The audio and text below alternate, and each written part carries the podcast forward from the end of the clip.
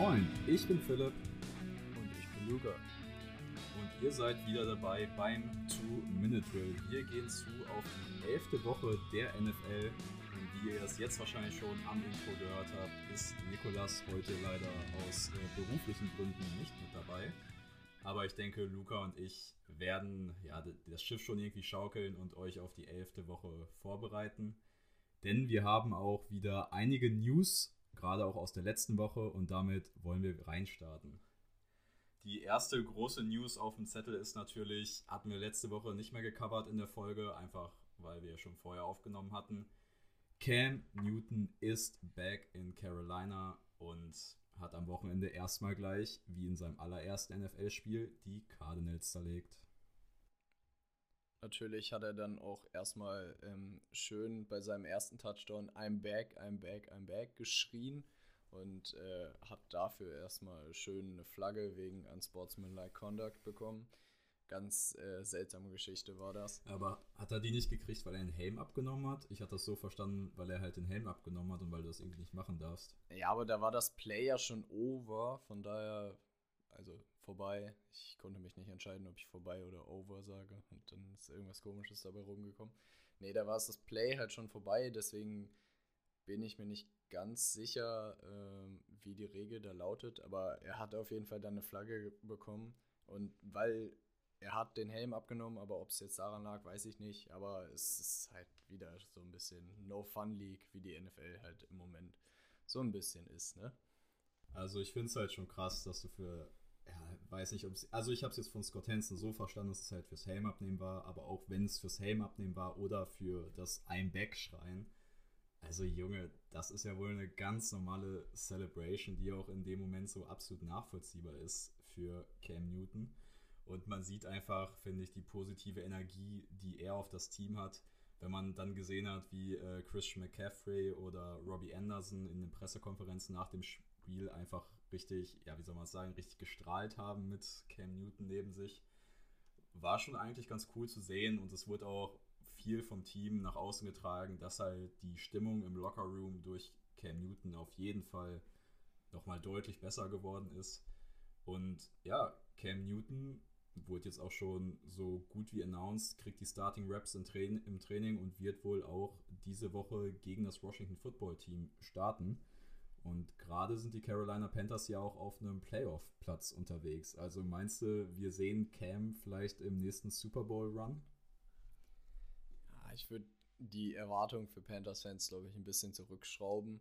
Aber naja, Playoffs sind auf jeden. Fall in Playoffs sind äh, auf jeden Fall in Schlagdistanz und man ist jetzt ist jetzt gerade drinne. Man muss natürlich dann äh, noch so ein bisschen das Pace beibehalten. Aber was ich irgendwie ganz, ja, was da so, finde ich, ein bisschen untergeht mit dem ganzen Hype um Cam Newton, ist jetzt einfach, dass quasi damit äh, mit dem Signing von Newton ähm, quasi Sam Darnold seine NFL-Karriere als Starting Quarterback, glaube ich, äh, so durch die Hintertür jetzt beendet wurde. Weil man hat ja gesehen, es hat jetzt nicht mehr funktioniert. Die ersten drei Spiele sah es gut aus und dann ist irgendwie alles auseinandergebrochen, seitdem McCaffrey verletzt war. Und ähm, ja, jetzt hat man sich noch einen Quarterback reingeholt. Von daher, Cam wird definitiv über Donald starten. Und ich glaube, das war's jetzt für Sam Donald. Worum du dich natürlich jetzt äh, so ein bisschen gedrückt hast, ist natürlich, ähm, dass die Carolina Panthers auch, muss man ja ehrlich sagen, nur im Playoff-Picture gerade auf dem äh, siebten Seed stehen, weil halt gefühlt die NFC hinten raus richtig, richtig schwach ist. So die Teams, die halt in der Verlosung waren, irgendwie so einen Shot auf die Playoffs zu machen.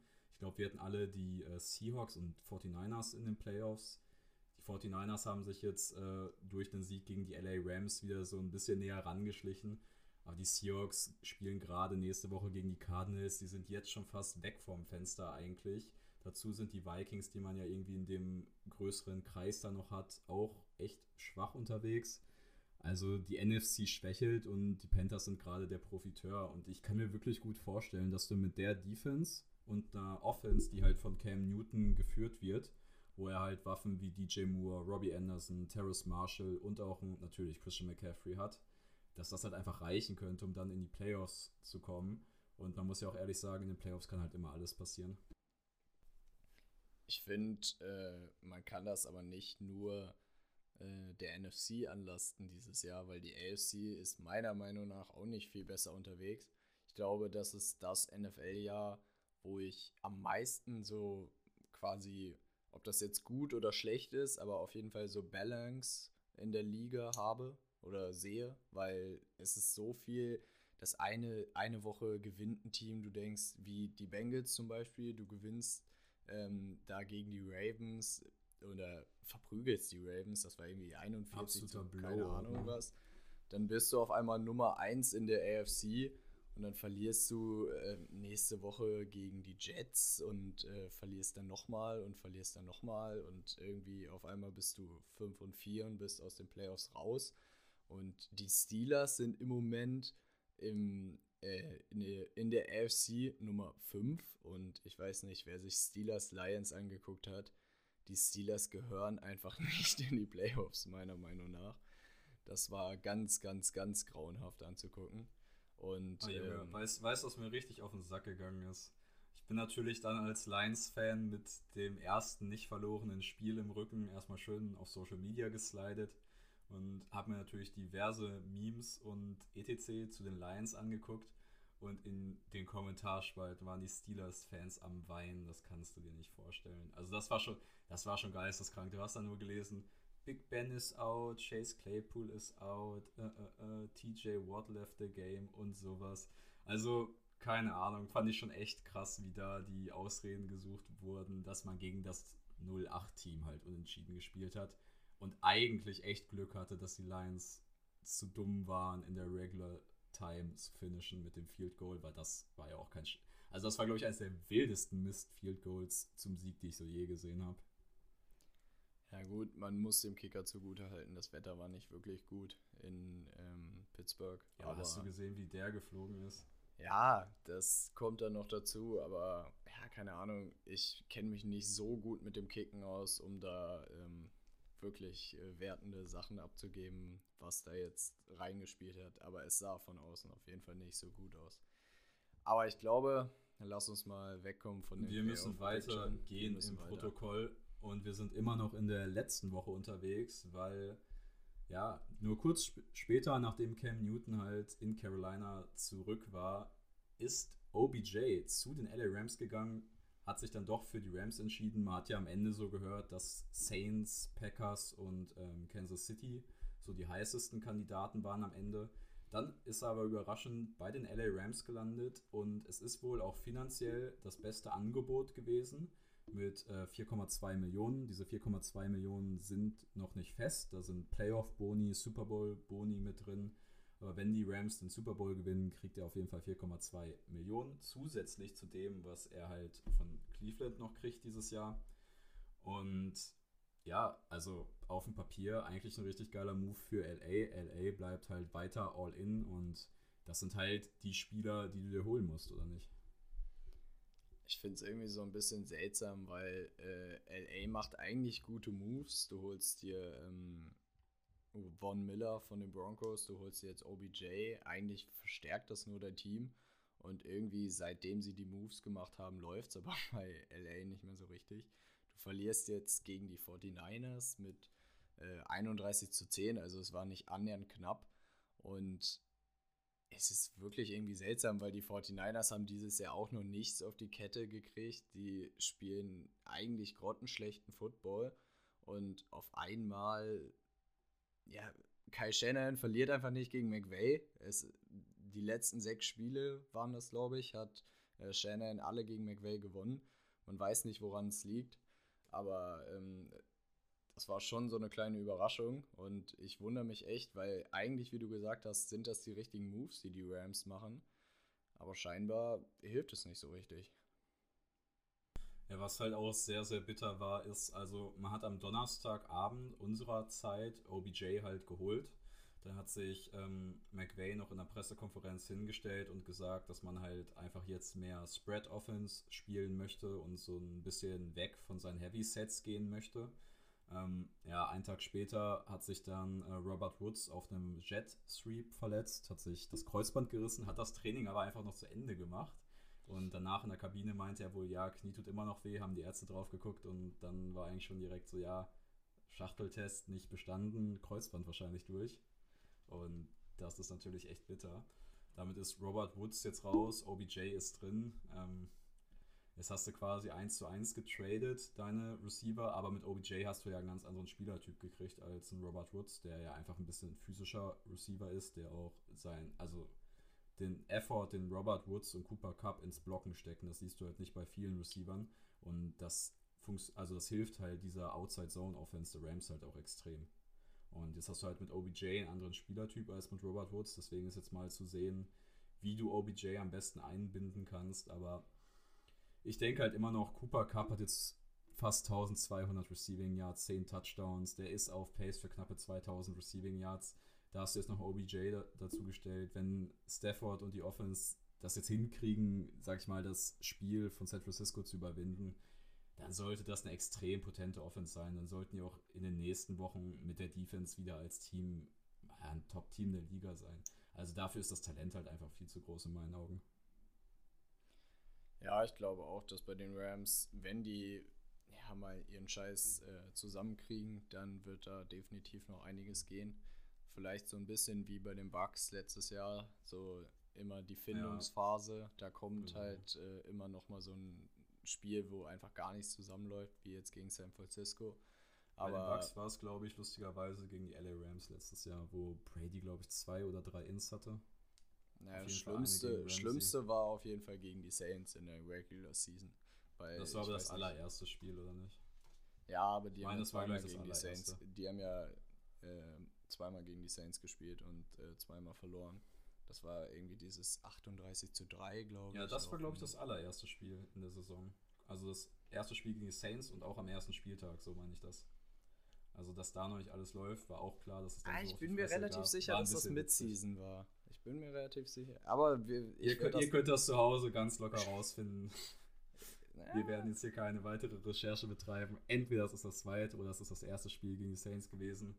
Aber wir gehen weiter im Skript und wir bleiben so ein bisschen LA-related, weil es gibt halt aus dem letzten Jahr eine lustige Pressekonferenz. Da wurde halt äh, Aaron Donald gefragt, also ich weiß nicht genau, was er gefragt wurde, jedenfalls war der Output dann, ähm, dass er Debo Samuel nicht kennt. Und Debo Samuel ist der Right Receiver der San Francisco 49ers, der jetzt die LA Rams in den letzten drei Begegnungen jeweils komplett auseinandergeschraubt hat. Diese Woche auch wieder mit 120 Scrimmage Yards, einem äh, Rushing Touchdown, einem Receiving Touchdown und ja, es ist Debo Samuels Season dieses Jahr, was der an Zahlen abreißt. Geistesgestört. Also ich glaube, die krassesten Breakout-Receiver sind Cooper Cup und Debo Samuel, von denen, die man jetzt nicht so auf der Rechnung hatte. Und Cooper Cup in dem Spiel auch wieder 120 Yards, genauso wie Debo. Und ich glaube, mittlerweile weiß Aaron Donald auch, wer er ist. Und perfekt, genau pünktlich habe ich natürlich das Game gefunden. Es war Woche 9 letztes Jahr 2020 und die Saints gewinnen im Raymond James Stadium mit 38 zu 3. Tom Brady 3 Ins, das erste Mal seit 2011 3 Ins geworfen. Kannst du gleich nochmal so nebenbei raussuchen, wie äh, das in Woche 1 ausgegangen ist? Das würde mich jetzt auch nochmal interessieren. Aber wir gehen erstmal weiter wieder. Du guckst aus dem Hintergrund. Ich erzähle eine kleine Side-Story zu einer Geschichte, die eigentlich jetzt schon wieder ein bisschen her ist, schon wieder fast quasi ja, aus dieser modernen Zeit aus den News gefallen quasi. Und zwar der Fall Henry Rux ähm, ging jetzt weiter. Und zwar gab es da halt am 12. eine Anhörung. Und es sieht halt momentan so aus, dass Henry Rux Anwälte dafür kämpfen, dass, also für alle, die nicht dabei waren, ich roll es jetzt noch einmal ganz kurz aus, Henry Rux war unter Alkoholeinfluss in einen tödlichen Verkehrsunfall verwickelt am Anfang des Monats und hatte jetzt halt seine Anhörung, weil er angeklagt ist, wegen ähm, ja, riskantem Fahren und Fahren unter äh, Alkoholeinfluss mit Todesfolge. Und jedenfalls haben Henry Rux Anwälte jetzt ähm, darauf plädiert, dass die Feuerwehr wohl zu langsam am Einsatzort ist und probieren gerade eine große Teilschuld ähm, ja, des Todesfalls auf die, Feuer, auf die Feuerwehr von Las Vegas abzuwälzen und sind damit wohl recht erfolgreich, weil das sind wohl auch ziemlich, ziemlich gute Anwälte, die Rockstar im Rücken hat. Und ähm, momentan sieht es so aus, dass der Richter verkündet hat, dass das Minimalstrafmaß zwei Jahre ist für Henry Rux, also das Minimum. Und ähm, dieses, wenn er dieses Minimum kriegen würde, könnte er aber wohl nach Auflagen mit guter Führung etc. irgendwie schon nach ein bisschen mehr als einem Jahr raus. Und seine Anwälte meinten gerade, sie sind sehr zuversichtlich, dass es beim Minimalstrafmaß bleibt. Und dann muss man ja schon wieder sagen, wenn da ein Team seine Moralvorstellung hinten anstellen kann, dann ist er ja vielleicht sogar in einem Jahr wieder eine Option, oder? Ja, er wird definitiv nochmal auf dem Cowboys-Roster landen, da bin ich mir relativ sicher. Okay, den Running Gag lassen wir am Leben. Ja, mit dieser News haben wir eh schon zu viel Zeit verbracht, deswegen gehen wir direkt weiter zu, ja, zu einer eigentlich einer ziemlich geilen News, aber auf der anderen Seite für alle Cleveland Browns-Fan auch was Traurigem. Und zwar ist Mac Jones in der NFL so richtig angekommen. Diese Woche Cleveland mit 45 zu 7 abgeschossen. Über 60% Completion Percentage, drei Touchdowns, zwei davon auf Hunter Henry. Das ist so sein Lieblings-Red Zone-Target. Hat so ein bisschen vielleicht was von äh, Brady und Gronk auf Wish bestellt. Weiß nicht, ob der Gag schon outdated ist, aber ich habe es jetzt trotzdem so gemacht. Oh, ich glaube ja. Ich glaube, den lassen Eigentlich wir mal. schon. Okay. Denkt euch, der ist nie passiert. Und jedenfalls hat Tyron Matthew sich das zum Anlass genommen, um auf Twitter zu steppen und erstmal einen dicken Shoutout für ähm, Mac Jones zu machen. Hat die ganzen Mac Jones Daubter erstmal äh, ausgecallt und meinte halt so, yo, ihr könnt ihn halt nicht gleich vorverurteilen, nur weil er nicht die physische Ability hat. Äh, und da meinte er wohl so, der Junge kann halt beispielen.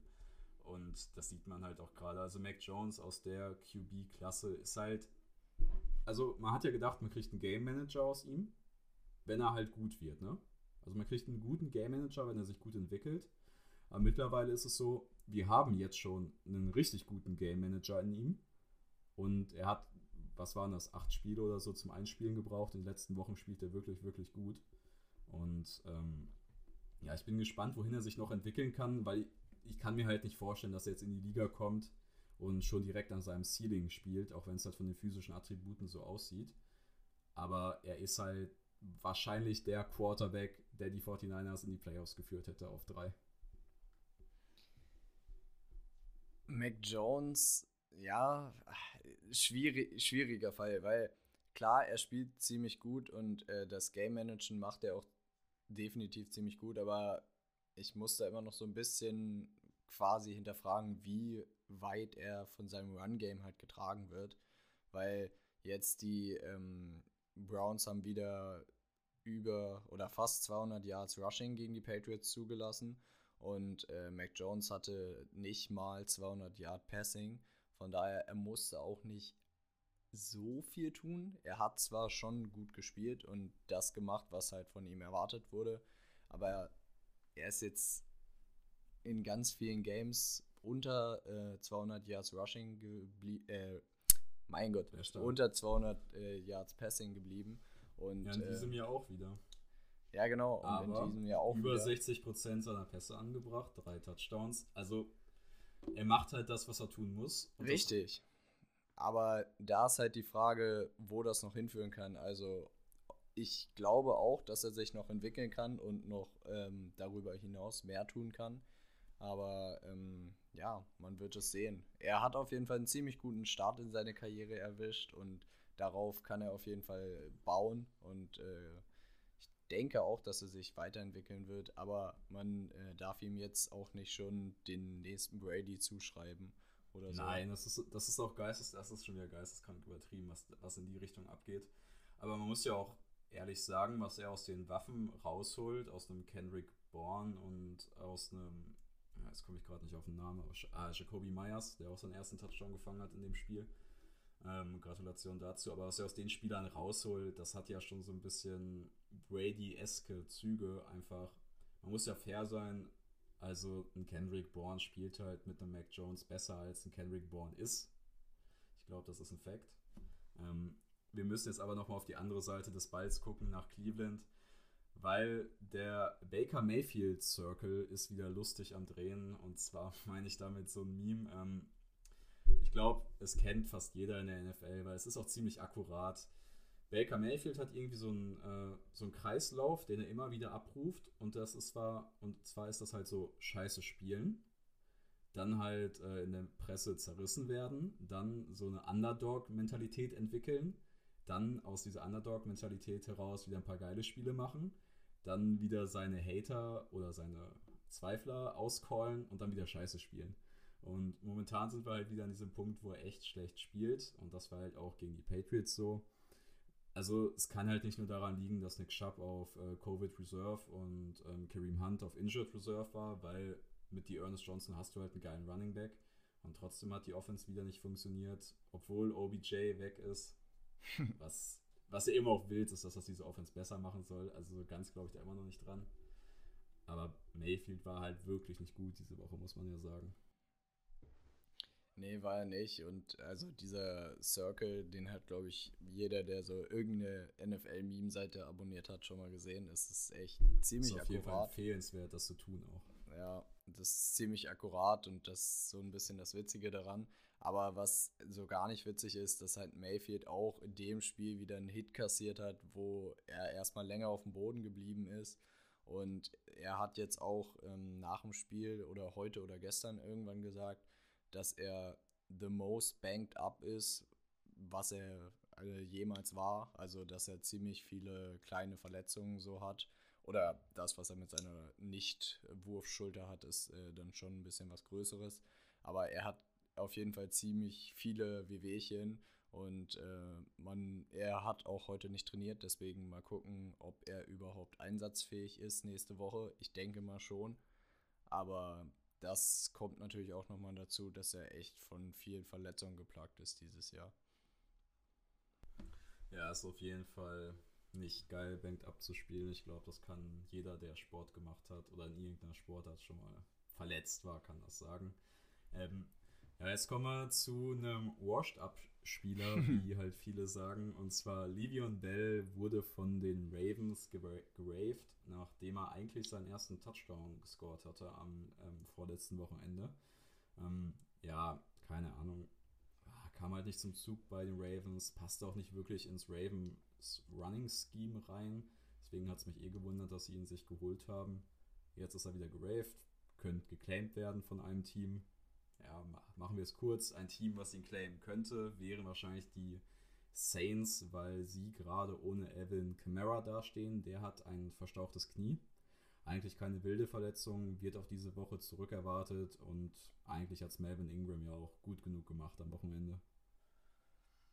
Du meinst natürlich Mark Ingram, nicht Melvin. Ich meine Mark Ingram, Melvin Ingram läuft da der, in Denver rum. Ist er nicht mittlerweile bei Melvin den Chiefs? Gordon, Alter. Ich bin ja richtig lost. Ich habe äh, Melvin Gordon abgemixt äh, mit äh, Melvin Ingram von den Chiefs, genau. Aber ich habe ja. an Gordon gedacht im Kopf. Das ist schon viele komplizierte Namen in der NFL. Nee, aber äh, Bell, die Ravens haben gesagt, dass sie hoffen, dass er durchgeht durch Ravers, ihn keiner claimt und er dann wieder zum Practice Squad gesigned werden kann. Aber wenn, glaube ich, vor zwei Jahren war das, vor zwei Jahren einer gesagt, oder vor drei Jahren, einer gesagt hätte, dass äh, Le'Veon Bell Ravers durchläuft und dann irgendwo auf dem Practice Squad landet, dann hätte das, äh, glaube ich, auch keiner geglaubt. Von daher, der Downfall ist da schon ziemlich, ziemlich heftig gewesen. Dann noch zwei schnelle Running Back News quasi zum Rausschmeißen vor der letzten großen News. Und zwar Kareem Hunt, diese Woche noch raus, Woche 12 zurückerwartet. Ja, gut für die Browns. Miles Sanders ist diese Woche im Training zurückerwartet, noch unklar, ob er spielen kann. Gut für die Eagles. Ähm, und jetzt die letzte große News, bevor wir ins äh, Game of the Week Preview gehen. Ähm, ihr merkt halt schon, wir haben diese Woche keine Review, weil also sind wir ehrlich, ne? Jeder, der hm. dieses Wochenende NFL geguckt hat, dem geht's wie uns. Wenn man sich einfach nur die Scores anguckt oder anguckt, wie halt die Spiele verlaufen sind, dann gab es einfach keine knappen Spiele am Wochenende. Wir könnten hier jetzt über das over, das schlimmste Overtime-Game für den neutralen Football-Fan ever, äh, Lions gegen Steelers sprechen. Aber da haben auch wenig Leute Freude dran, außer ich. Also mir hat es wirklich Spaß gemacht als Lions-Fan, weil das war wirklich das Größte, was man so gekriegt hat diese Saison bisher.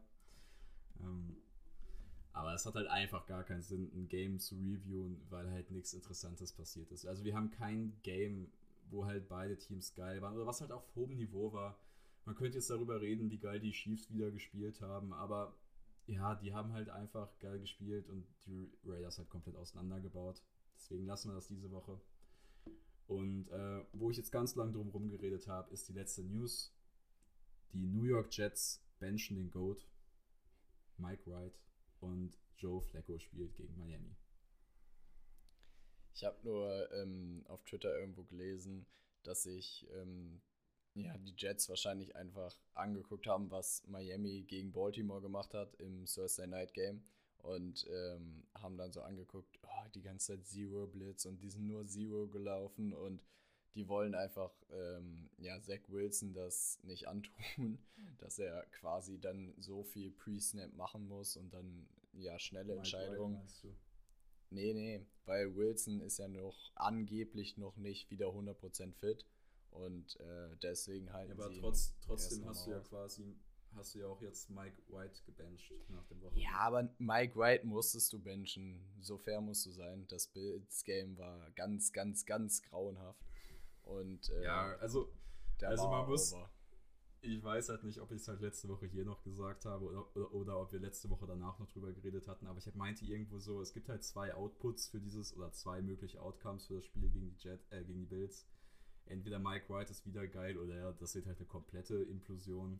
Und wir haben halt den zweiten Fall gekriegt, ich glaube vier Interceptions, ne? Ja, drei halt oder nix. vier. Drei, drei oder vier, ja, drei ja. oder vier, auch egal. War halt gar nichts gegen die Bills.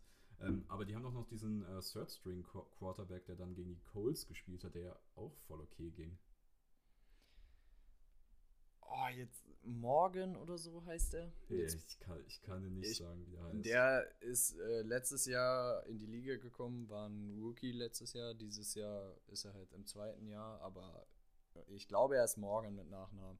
Den haben die irgendwie in der vierten oder fünften Runde gedraftet letztes Jahr. Aber du, da ähm, lass mich jetzt bitte keine falsche Informationen rausputten, weil ähm, über die Viert- oder Fünft-Runden-Picks der Jets äh, in 2020 bin ich dann doch nicht komplett top informiert.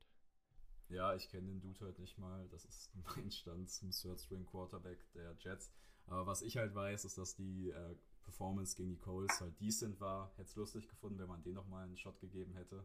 Hätte man wirklich so alles ausprobiert, bis auf Joe Flacco.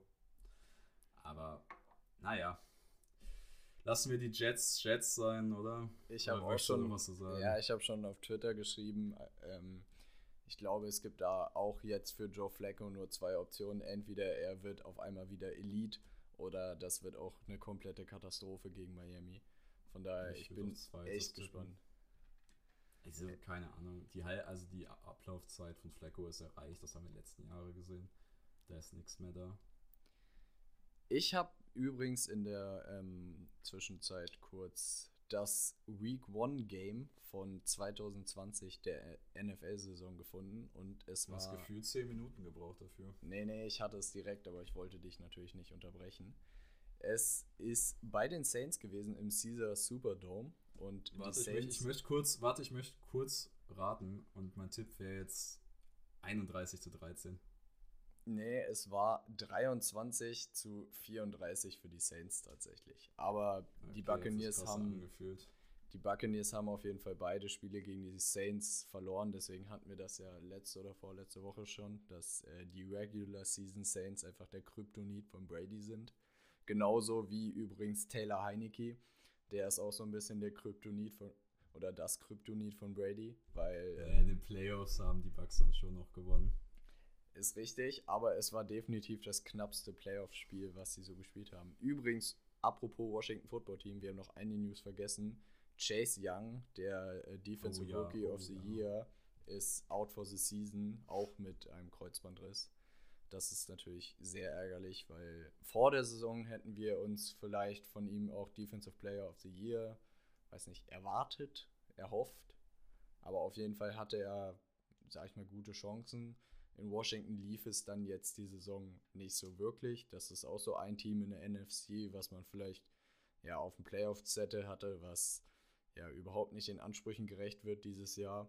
Aber jetzt hat man, warum auch immer, wie auch immer, die Buccaneers geschlagen. Es war auch wieder so ein Game, wo ja, Brady ganz komische Sachen gemacht hat. Die eine Interception, die er ge da geschmissen hat, war. Ja, die, also die zweite Int war Panic Mode, ne? Also die muss man ihm auch verzeihen können, finde ich. Ja, ich weiß nicht, die fand ich ganz seltsam. Und äh, das war ganz witzig. Bruce Arians hat nämlich gesagt nach dem Spiel, dass beide Ins on Brady sind. Und die eine ist einfach wirklich nur in die Hell Hände von Jalen Darden ge geflogen. Das war ein perfekter Pass. Jalen Darden hat das Ding nach oben gepoppt und es wurde intercepted. Das war auch wieder sowas, wo du dich einfach nur gefragt hast, was hat Arians da bitte gesehen, was Brady schuld war. Also ich, ich glaube, dass das ist so ein psychologisches Ding gewesen, dass halt Arians halt einfach sagt, yo, die ist auf Brady, damit vielleicht sich sein ähm, Rookie-Spieler Jalen Darden nicht so einen Kopf macht, weil Brady weiß natürlich auch, die geht nicht auf ihn und ich glaube, es juckt ihn halt auch nicht, wenn Arians da halt sagt, ja, die ging auf Brady so. Also. Ja, aber dann sag lieber ich glaub, gar nichts. Ich glaube, er, er, nimmt so die Pressure einfach nur von Daten runter. Ja, kann schon sein, aber dann sag lieber gar nichts, weil dass die nicht auf Brady ging, das hat jeder gesehen. Und dann erzähl einfach keinen Scheiß in der Presse, sage ich mal, sondern sag einfach gar nichts dazu. Finde ich so. So, jetzt, jetzt muss ich leider ein Fass nochmal aufmachen, weil ich da irgendwie gerade Bock drauf habe, weil es mir wirklich die letzten zwei Wochen schon im Kopf rumspukt. Eigentlich wollte ich es mir fürs Saisonende aufheben, aber ich möchte das jetzt kurz mal anteasen und ein bisschen diskutieren. Und auch einfach, weil ich nicht so ultra viel Bock auf die Preview habe gerade. Ähm, und zwar geht es mir, wo du es gerade angesprochen hast, mit äh, Chase Young um den Defensive Player of the Year. Und wir beide sind uns ja, oder wir sind uns doch relativ einig, dass da ein, äh, der leichteste Case, den du machen kannst, ist wahrscheinlich Miles Garrett, oder? Ja, Miles Garrett ist ziemlich dominant. Ich glaube, erste Saisonhälfte hättest du definitiv für Trevor Dixon Case machen können, aber der ja. hat halt einfach ewig viele Yards aufgegeben, die ganze Saison schon. Und ja, das ist halt so ein Boomer Bust. Ja, und es kam halt am Anfang die ganzen Turnover. Deswegen, er hatte ja irgendwie sieben Interceptions in, weiß ich nicht, ich sechs. Ich glaube, aber er hat mittlerweile auch neun, also was richtig krank ist. Ja, er hat jetzt letztens wieder eine gefangen, aber äh, sie sind auf jeden Fall nicht mehr in dem einen Pick pro Schnitt oder noch. Er war ja teilweise, er war ja drüber, er war ja über trotz, Also er wird trotzdem zweistellig Ins machen dieses Jahr, das wird krank sein. Das wahrscheinlich schon. Aber er gibt halt unnormal viele Yards auf und deswegen ist das halt, ja, als die Turnover so ein bisschen abgeflacht sind, ist das natürlich was, wo du auch nicht genau weißt, ob das, inwiefern das tragbar ist, weil dein Corner soll ja trotzdem immer noch covern an erster Stelle und nicht die Turnover holen. Von daher, ja, ist der Case für Dix auf jeden Fall schwierig geworden. Deswegen, ja, ja Miles Garrett müsste schon, ja, müsste also gut unterwegs, glaube ich in meinem Kopf ist es halt ziemlich klar, dass es halt Miles Garrett sein müsste. Einfach weil er halt statistisch der dominanteste Spieler ist. Aber ich möchte einen Spieler reinwerfen, den ich in der Preseason auch schon mal so ein bisschen gehighlightet hatte, als, ähm, ja, als ein Spieler, der diese Saison echt nochmal einen großen Breakout haben könnte. Und wir gehen rein in eine der, ah, ich würde sagen, wenn man die letzten drei Wochen nimmt, Top 3 Defense der NFL. Und zwar zu den New England Patriots.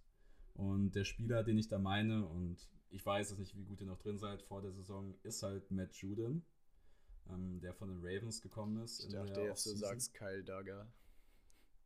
Nee, Digga, ist nicht.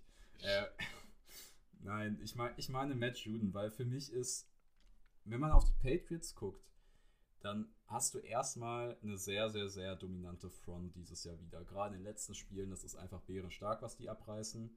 Und für mich ist halt das Aushängeschild der Patriots Front dieses Jahr Matt Juden, der halt, wir haben gedacht, der wird richtig dick bezahlt vor der Saison, aber ich habe es ja vor der Saison auch schon mal genauso angesprochen. Er ist halt der Spieler, der halt in dieses äh, Belichick-System so gut reinpasst, weil die Patriots sind ja darauf aus, ähm, einfach easy Rushing Lanes für ihre besten Pass-Rusher zu kreieren und diese halt flexibel zu kreieren. Also du brauchst halt einen Pass-Rusher, der halt gefühlt alles kann, ne? Inside, Outside. Also das, das sind so die Spieler, die Belichick halt liebt und das ist halt Juden einfach, flexibel einsetzbarer Pass-Rusher. Und auf ihn ist halt die Defensive Line quasi zugeschiebt. Und ich finde, er zahlt alles zurück, was die Patriots an Vertrauen und Geld in ihn gesteckt haben in dieser Offseason und spielt ein Monster, ja, und ist einer der Gründe, wieso die Patriots gerade auf einem Playoff-Platz stehen. Ja, 9,5, 6 hat er jetzt schon auf die Saison gesammelt und das, ähm, naja, für sein Karrierehöchstwert war in, 19, in 2019 auch 9,5 und naja, wenn er jetzt schon bei 9,5 ist in Woche 10, dann werden da, denke ich mal, noch ein bisschen was dazukommen. Die Patriots haben zwar noch, lass mich lügen, Woche 14 eine Bye-Week, glaube ich, ähm, genau wie die Dolphins noch, aber ich denke mal, auf die 13, 14, 6 wird er mindestens noch kommen. Und naja, wie viel hatte TJ Watt letztes Jahr? Ich glaube auch irgendwas in der Kategorie. Ich hätte jetzt, ich hätte gesagt 15. Ich werde es jetzt googeln. Ähm, mein Tipp wäre 15. Wir finden es gleich im Laufe nochmal raus. Aber was ich halt bei Juden so krass finde, ist halt, dass er den Eye-Test besteht. Ne? Also ich finde, man, man sieht halt einfach, wie dominant er auf dem Platz ist, einfach wenn man nur zuguckt. Und ich finde, das hast du nicht bei äh, vielen Pass-Rushern. Gerade bei Pass-Rushern nicht. Nee, das stimmt auf jeden Fall. Da sind so Miles Garrett zu nennen. Da siehst du einfach, was das für ein Monster ist. Ich fand es auch immer witzig, wo Miles Garrett das gepostet hat. 15 6 letztes Jahr. Ja, okay. Dann hast du recht gehabt. Ja, aber ähm, Miles Garrett, der ja immer gepostet hat, ja, man geht einmal sleeveless, also man zieht einmal kein langes Oberteil an und wird direkt ähm, ja, auf Drogen getestet. Und das ist ihm ein paar Mal passiert und deswegen ist Sleeveless Garrett jetzt retired und jetzt gibt es wieder nur noch Miles Garrett mit langem Oberteil. Ist natürlich so ein kleiner Spaß, aber Miles Garrett ist einfach, wenn man sich den nur anguckt, ein Ultra-Beast. Und wenn der auf dem Platz ist, siehst du einfach, was der für eine Dominanz ausstrahlt. Genauso wie Aaron Donald. Aber Miles Garrett ist halt nochmal ein Kopf größer als Aaron Donald.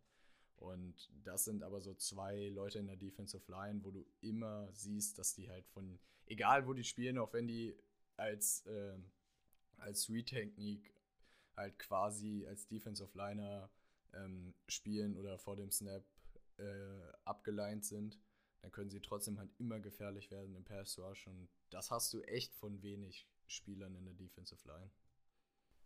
So, wir haben jetzt nochmal diesen kleinen, ja, Defensive Outlook quasi gemacht. Ich, keine Ahnung, ich fand es ein bisschen cooler jetzt, als die Preview zu machen diese Woche.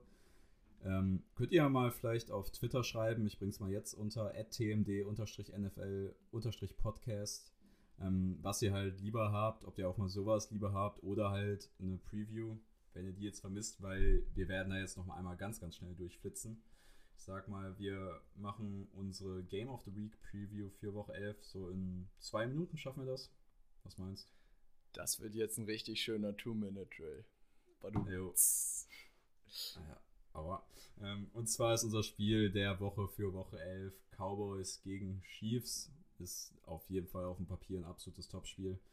Wir haben zwei sehr, sehr starke Teams. Ja, an diesem Wochenende. Wir hoffen mal, dass wir ein besseres Spiel kriegen, als es so an diesem Wochenende gab. Aber ich glaube, du hast da ein paar Facts zu rausgesucht.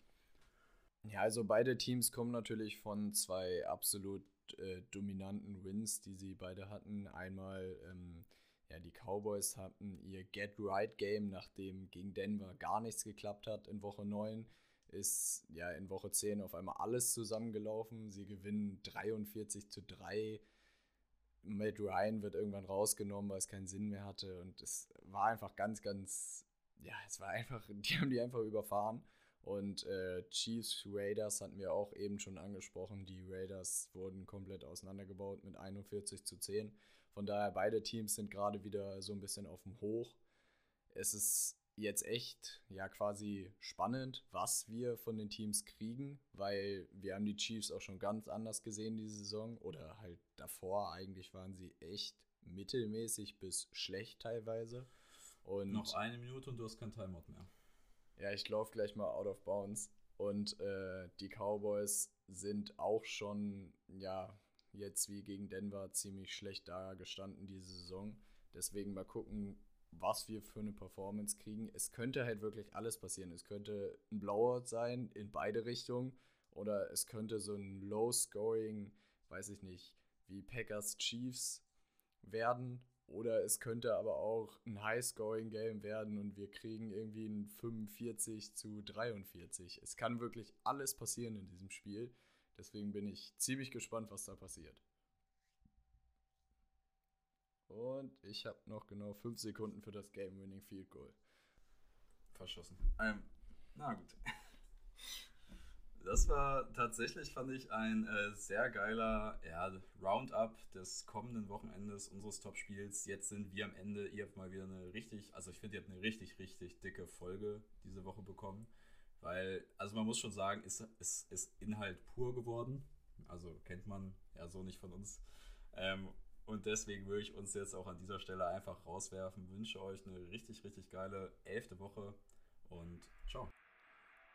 Ja, ich hoffe, dass es definitiv interessanter und besser wird als Woche 10, was den Football angeht.